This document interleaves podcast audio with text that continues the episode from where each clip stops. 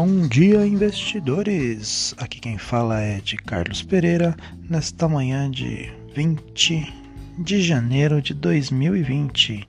Hoje trazendo para vocês novamente o nosso podcast.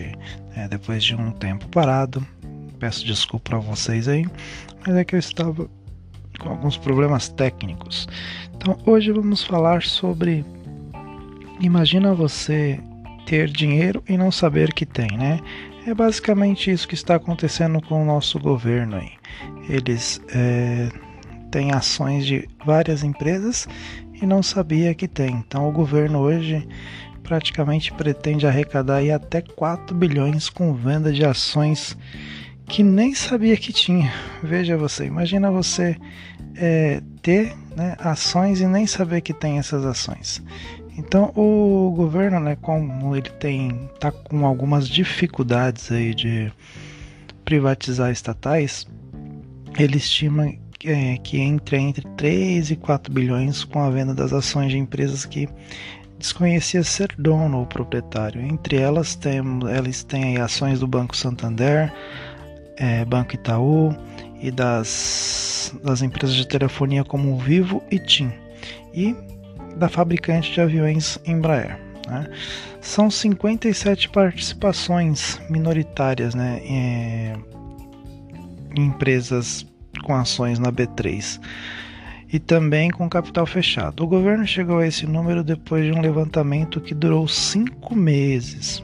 O Ministério da Economia também vai vender a participação via FIR FGTS, né, o fundo de investimentos que usa a parcela do fundo de garantia, para aplicar em infraestrutura em 14 empresas. Em fevereiro, o Ministério promete divulgar a caixa preta do fundo com os valores de cada empresa e quanto o governo ganhou e perdeu nas operações do fundo, administrado pela Caixa Econômica Federal e envolvendo é, envolvida em casos de, de corrupção. Né? Então, assim, o governo tem ele está se desfazendo de vários ativos aí que ele tem, né, para poder criar mais caixa. Isso trazendo para ele aí 4 bilhões é a estimativa que ele tem, né? Então a, a, as palavras do, do ministro foram as seguintes: vamos vender tudo, né? Disse o ministro da, da Economia aí é, Salim Matar. Estamos precisando de dinheiro, precisamos ter menos dívidas do que, pagar, do que pagar juros, afirmou, contando que a falta de dinheiro até para oferecer um café à reportagem.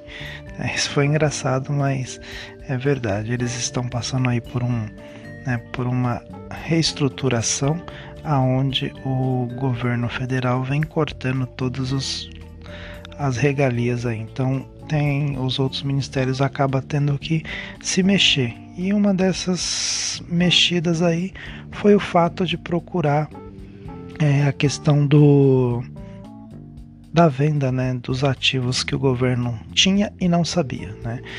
É, outro fato importante aí é que é, o secretário reconheceu que a maior dificuldade para a venda das, das participações de empresas de capital fechado, né, sem ações na bolsa, Nesse caso, o governo teria de bater de porta em porta, de uma em uma identificar o, o interesse dos donos em comprar a fatia do governo.